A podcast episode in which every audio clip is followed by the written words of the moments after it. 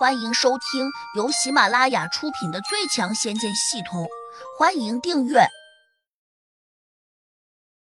第四百四十四章，见有线索，浮出水。胡老爷子继续说：“我要奖励你，你为胡家立下了如此大功，甚至可以说为我胡家剪除了一大心腹大敌。说吧，你想要什么？只要我能够给的。”一定都给你。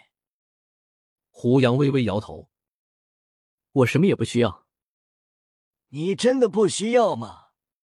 我胡家的产业多得不计其数，富可敌国。难道你就不想当下一任家主吗？”胡老爷子一激动，居然给了胡杨一个巨大的承诺。胡学军和胡学民一听，均有些失落。他们为了成为家主。为了继承胡家的财富和产业，一直都努力奋斗。谁知现在胡杨只是做了一件事情，老爷子便要把所有的家业都交到他手上。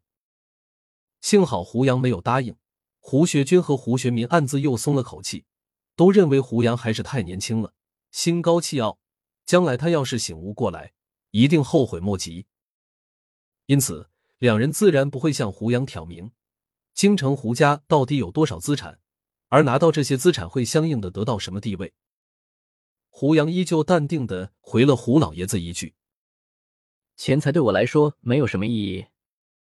可是，钱能够买到很多东西，即便是你们这些修炼中人，也需要钱去换成灵丹妙药和法宝，对不对？”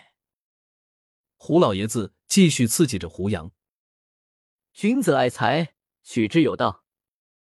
我爸妈是京城胡家的人，但我早就不是了。什么？竟然有人不愿意成为京城胡家的人？这些年来，多少人都想方设法和京城胡家拉上关系，甚至还有人冒充胡杨，都为了能到胡家分一杯羹。即使得不到胡家的钱财，也能沾沾胡家的财气。可现在。偏偏胡杨对这些好像根本不感兴趣。胡老爷子重重的叹了口气：“和你爸一样倔强，真是一个模子刻出来的。”胡杨没有再回话，转头却看向了胡学军和胡学民。两人均认为，他们终究是胡杨的叔父，胡杨再怎么厉害，也不会对他们太过无礼。哪知胡杨突然沉声说：“麻烦你们告诉我。”我爸妈出车祸，究竟是怎么回事？胡学军和胡学民眼里略有一丝慌乱，好像吓着了。当时刹车出了问题。胡学民嗫嚅道，他的声音有些颤抖。曾经一度很厉害的胡家二哥，今天就好像萎了一般。胡家老二在京城乃至整个华夏国，都是响当当的人物，只要知道他的人，提起他无不心生敬畏。胡学民办事沉稳，处变不惊，遇到大事情总能化险为夷，并且他虽然事事和胡学军商量，但他才是老爷子心目中家主的候选人。可今天他面对着胡杨的质问，一下就泄气了。胡杨依旧没有放过他，又问：“刹车出问题，是机械故障，还是人为破坏？”胡学民心里一紧。他现在最怕胡杨这样问，没想到事情比他想象的还糟糕，真是怕什么来什么。应该是个意外。当时我们找业内专家调查过，出事的地点是个长下坡，由于长时间踩着刹车，导致刹车盘过热，所以才会出事。胡说！一辆小车而已，又不是那种载了几十上百吨的大货车，怎么可能因为踩刹车导致刹车盘过热？胡杨沉声喝道：“胡学民一呆，身体没来由的哆嗦了一下。胡学军同样很紧张，就连胡老爷子也紧紧的皱起了眉头。当年老爷子也曾怀疑过，会不会有人在刹车上动了什么手脚，但苦于找不到证据，也就作罢。今天胡杨突然提出了个质疑，而胡学民和胡学军好像都有些慌乱，不由得让胡老爷子心生怀疑。”他冷着脸问：“学军、学民，这事儿你们到底还知道些什么？赶紧说出来！胡学军和胡学民相视了一眼，跟着一起摇头，说他们早就把知道的东西都说过了。既然你们不肯说，那我只好想办法让你们说了。你你想做什么？胡学军和胡学民都有些紧张。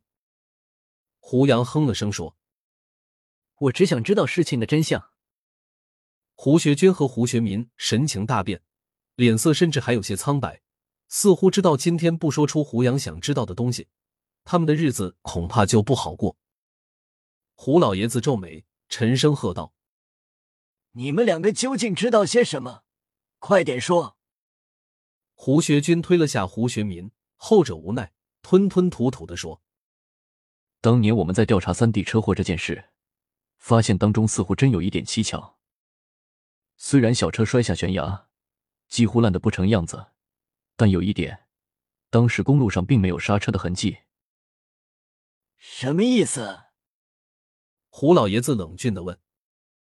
胡学民犹豫了下，有两种可能：一是三弟当时根本就没有踩刹车，任由车子冲下了悬崖；不可能，三儿那时没有遇到什么过不去的坎，根本不会轻生。胡老爷子坚决的否定道。胡杨盯住胡学民，脑中系统并没有收到他隐藏的诸如恐惧和狡诈之类的情感，这说明他并没有撒谎。胡学民接着说：“第二种可能就是刹车可能真的出了问题，只是由于小车严重损毁，已经无法检查出来了。”胡老爷子点点头：“有这种可能。”顿顿，他突然又厉声喝问道：“你们当年为什么不把这些问题告诉我？”胡学民沮丧道：“三弟已经死了。”我们不是怕你伤心吗？再说，我们也没有拿到有价值的证据，不便胡乱猜测。胡老爷子恨声说：“你们好生糊涂！如果早一点告诉我，我一定会想方设法追查到底的。”胡学民迟疑了下，又说：“我们其实一直在查，还查到了三弟那辆车最近的一次保养记录，是在四 S 店里面拿到的。”他那辆车才开一年多，车况非常好，刹车出错的可能性极小。另外，人为动手脚的可能性似乎也不大。毕竟三弟的习惯很好，平时开车除了去公司，就是回家，很少在外停过车，自然也就不容易被别人动手脚。本集已播讲完毕，请订阅专辑，下集精彩继续。